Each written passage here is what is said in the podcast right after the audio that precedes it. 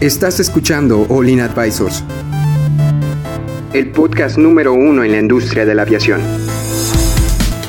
Entérate de los eventos y noticias más importantes del sector aeroespacial, en México y en el mundo. Ponte cómodo y sube el volumen que estamos por comenzar.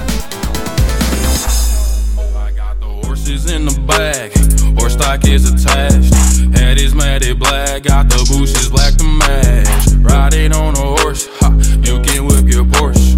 i been in the valley, you ain't been up off that porch. Now, can't nobody tell me nothing.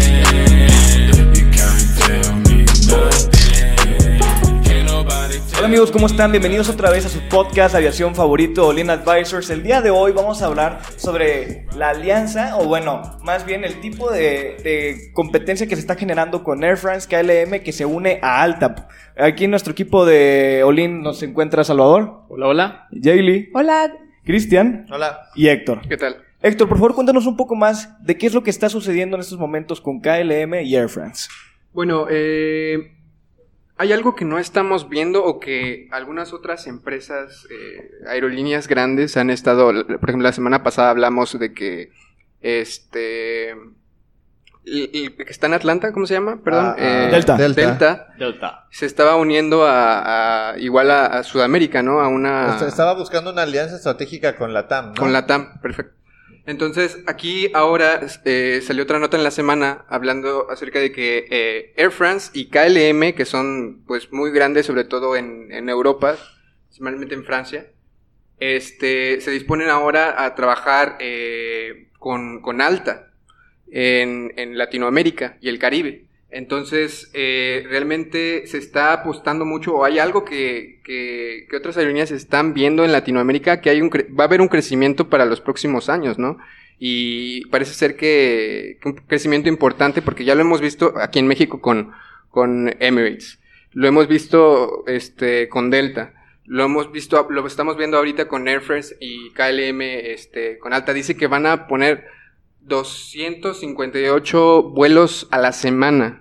O sea, realmente sí, sí, sí es bastante. Y también eh, les quería comentar que en, en- me parece que en Colombia, ¿sí es en Colombia? ¿Avianca? Avianca sí es En Colombia, en Colombia va a entrar también este Volaris Plus Ultra y es, es ¿Así se llama? ¿Volaris Plus Ultra? No, no, es no, Volaris. es Volaris, aquí Plus el Ultra. de México. Es Plus- una Plus coma. Ultra es Ah, otra, Ultra. otra compañía. Ah, Y otra aerolínea. Eh, eh, lo que pasa es que Volaris tiene Volaris Costa Rica. Entonces por eso dije, a lo mejor se llaman allá Volaris Plus Ultra, pero Qué- no, qué- ya, ya entendí. Y Qué elegancia la de Eh, Francia. también eh, Canada Flight o Canada Air Airlines, Canada. Air Canada también va a estar haciendo vuelos a- hacia, hacia Colombia. Entonces se está expandiendo mucho.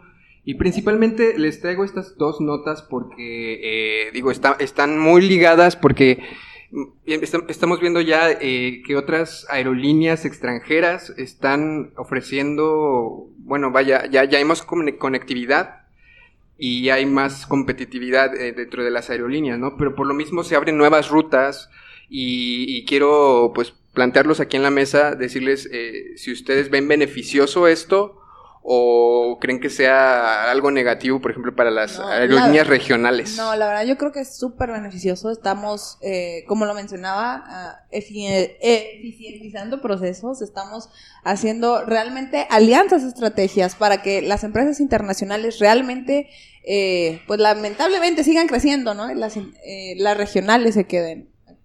Bueno, yo, yo mi, mi pregunta es, no, no sé si vaya a pasar lo mismo que pasó con Fly Emirates aquí en México que con las, con, con las aerolíneas de Air France, KLM, este tipo cuando lleguen a alta, ¿no? No Sí, sé si- precisamente. este, tú, Héctor, tú en lo personal, ¿tú crees que este tipo de, de competencia sea sana? Bueno, no sé si sea sana, sí es la competencia le- leal, Yo creo que siempre es sana, pero, este, ¿tú crees que vaya a haber algún problema igual? Mira, es que se confirma todo lo que hemos estado hablando, ¿no? Que se van a empezar a hacer alianzas, eh, sobre todo con las aerolíneas grandes, y no es que tal vez vayan a desaparecer, o sea, realmente creo que es beneficioso para todos porque es- incluso se abren nuevas rutas, ¿no? Eh, si haces una conexión, por ejemplo, ah, quiero llegar de aquí a, a Dubai, bueno, ya ahorita hay eh, vuelos directos, pero antes pues tenías que hacer alguna escala o lo que sea y incluso a veces les ha pasado, o sea, tienes que volar con una aerolínea, haces una escala y después vuelas con otra. O sea, haces conexiones y, y realmente también eh, es beneficioso para, para la economía incluso de los países este, Lo, lo que, involucrados. lo que estamos viendo es el cambio, perdón que, perdón, Sí, no, no, no, lo, dale, lo dale. que estamos viendo ahorita es el cambio del modelo de negocios. Ayer, bueno, no ayer, el viernes de la, el viernes de la semana pasada, eh, se concretó el primer vuelo del Ultra Long Range, que Ah, fue sí. eh, el De vuelo Sydney, este ¿no? de Sydney, de, Australia, de Sydney a 19 Nueva horas, desde Nueva York De Nueva York a Sydney. Sydney. 19 horas de vuelo. O sea, es el vuelo más largo de la historia. Y, y eso está cambiando completamente las reglas del juego. Claro. Porque ahorita KLM y Air France están diciendo, ¿sabes qué? Nosotros no vamos a ir a poner una línea troncal en Centro y Sudamérica. Vamos a ir directamente con nuestros aviones a llevar a nuestros pasajeros. O sea, si alguien se quiere transportar dentro de Centro y Sudamérica, pues que lo hagan con una aerolínea de bajo costo, que se transporten en un Gol, que se transporten en un este, en un Sky, en un Flybondi, en cualquier aerolínea regional. Pero nosotros vamos a ir por los Big Box. Entonces vamos a volar, eh, no sé, Sao Paulo, eh, Ámsterdam, directo, en tres frecuencias. O sea, están, ¿cuántos vuelos dijeron? 276 vuelos por semana. 276 vuelos entre 7 días de la semana. Estamos hablando de más de 50 vuelos diarios.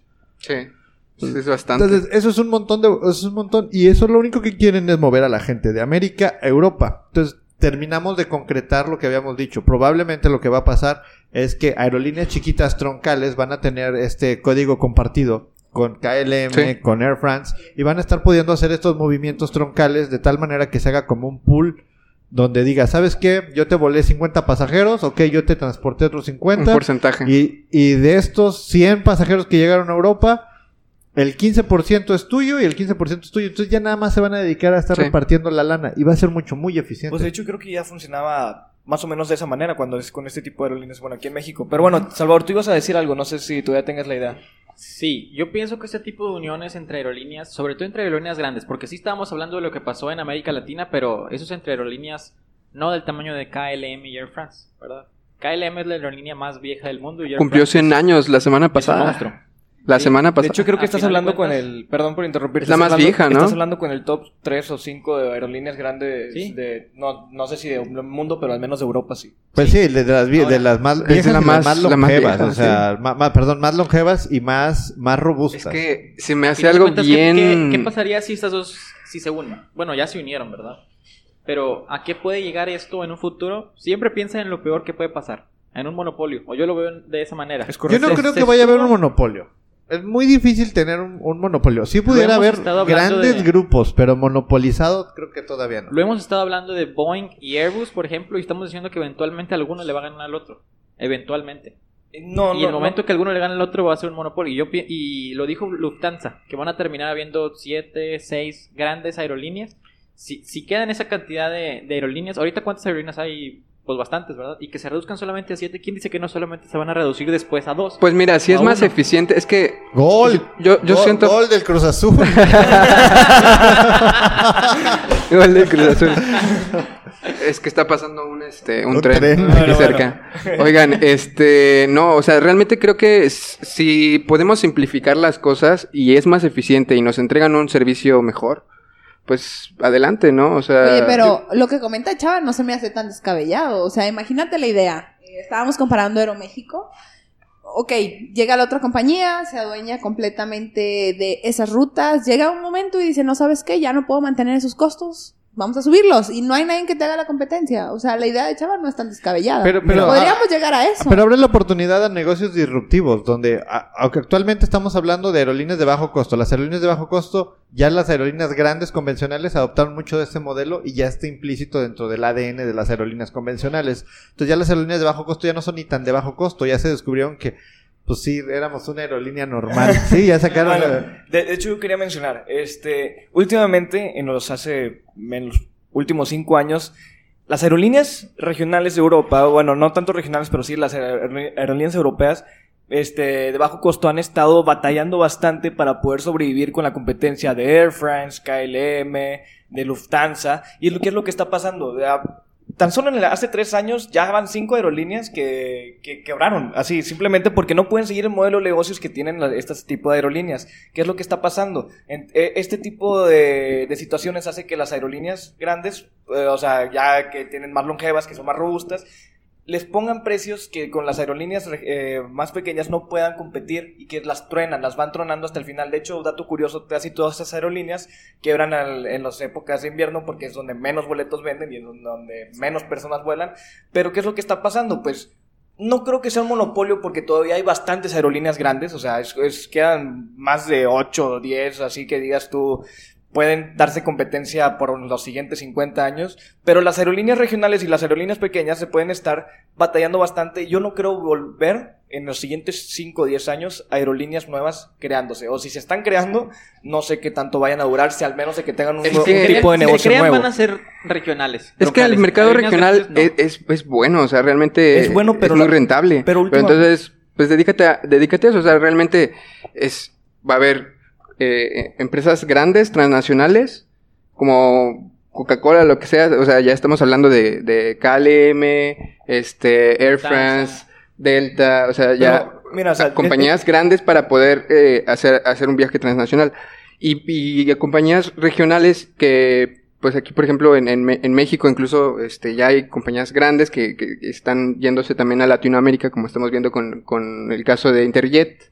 Pero mira, o, sea, Y- el- el- o sea, a lo que quiero llegar es que este tipo de aerolíneas también tiene su, su rama de, aerolínea- de vuelos regionales. Está Sí. como Aeroméxico, tiene Aeroméxico Connect Lufthansa, tiene Lufthansa creo que... Connect. Lo que va a pasar, lo que va a pasar es que uno, uno, uno va a dejar de ser rentable. Entonces, pues, ¿sabes qué? Inviértele. ¿Qué va a dejar de ser rentable? Va- es que va a dejar de ser rentable el modelo. El modelo El como competir. el modelo que conocemos hoy. O sea, tú quieres competirle a una aerolínea grande, tienes que competirle con un modelo de bajo costo, donde pones el boleto de un euro, pero de todos modos le bajas el, el dinero, se lo bajas a la gente de alguna manera para volverte rentable. De, de hecho, sigo paréntesis, el bajo costo ya no está siendo tanto bajo costo porque las- los precios de los combustibles han subido constantemente Es eso estos años también. que las aerolíneas Sí. no pueden mantener esos precios y quiebran. O sea, entonces, ¿cómo, cómo puedes mantener un modelo de, de bajo costo si no, si no es posible? Pues ya? es que, esa, es que esa es la pregunta para todos. O sea, hablamos de modelos disruptivos. O sea, a ver, ¿qué no estamos viendo? Y, y regresamos a la, a la plática de siempre. O sea, ¿qué vio Uber que no veíamos todos? O sea, ahorita todo el mundo dice, ah, pues obvio, con una app y pides un taxi y toda la demás gente Sí. se sube. O sea- pero, pero ¿qué no estamos viendo? Ahorita debe, ahorita yo creo que el que, el, el que tiene el pi y el pa de, de cómo va a ser el negocio disruptivo está ahorita en una universidad, está estudiando, no sabe ni siquiera de qué está pensando. Y está, está, ya tiene la idea del modelo. Tal vez nos esté escuchando en este Sí, momento. si estás escuchándonos, nosotros te dimos la idea. ¿ok? Pero, pero. Saludos. Sí.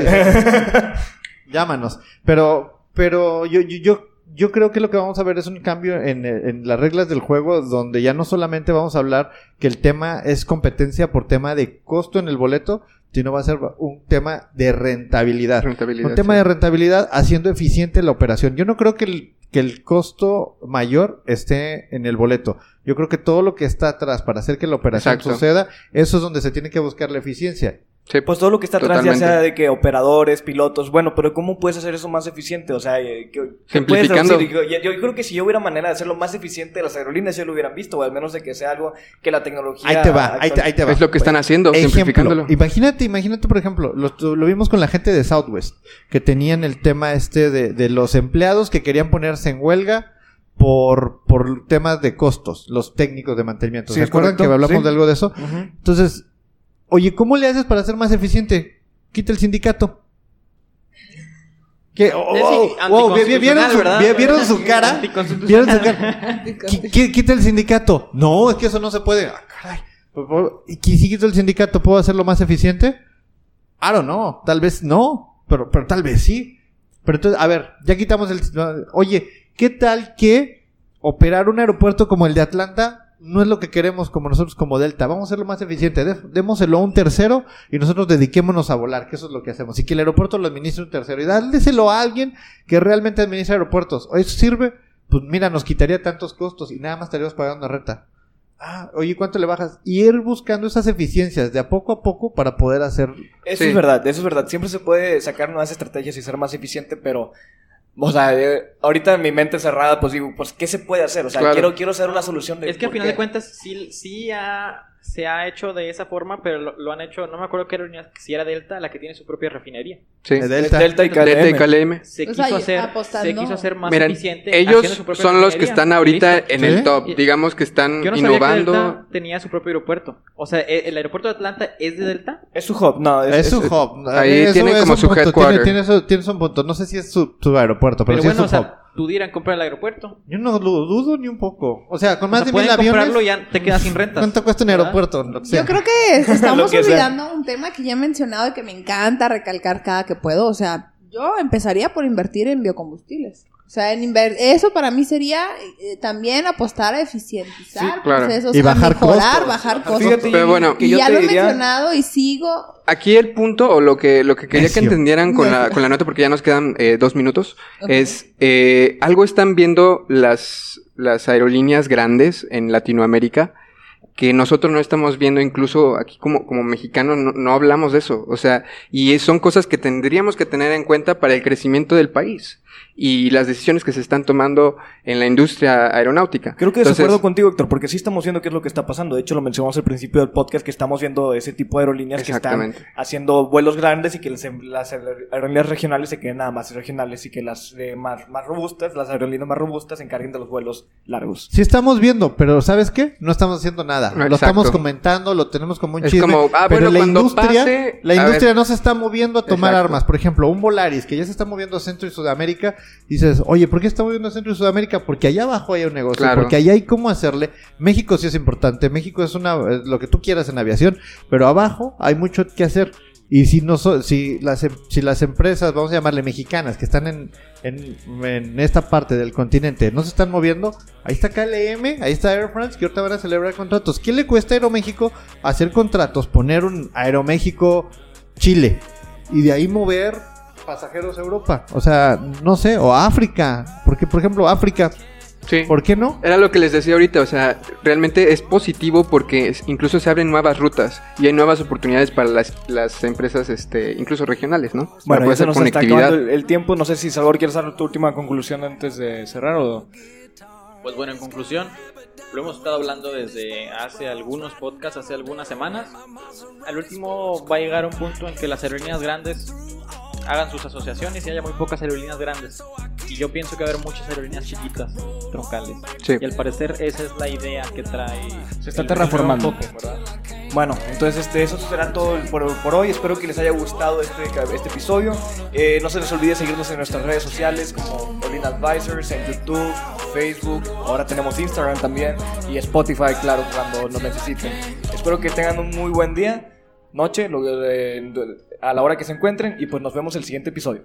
Adiós. Bye. Bye. bye, bye. No- no-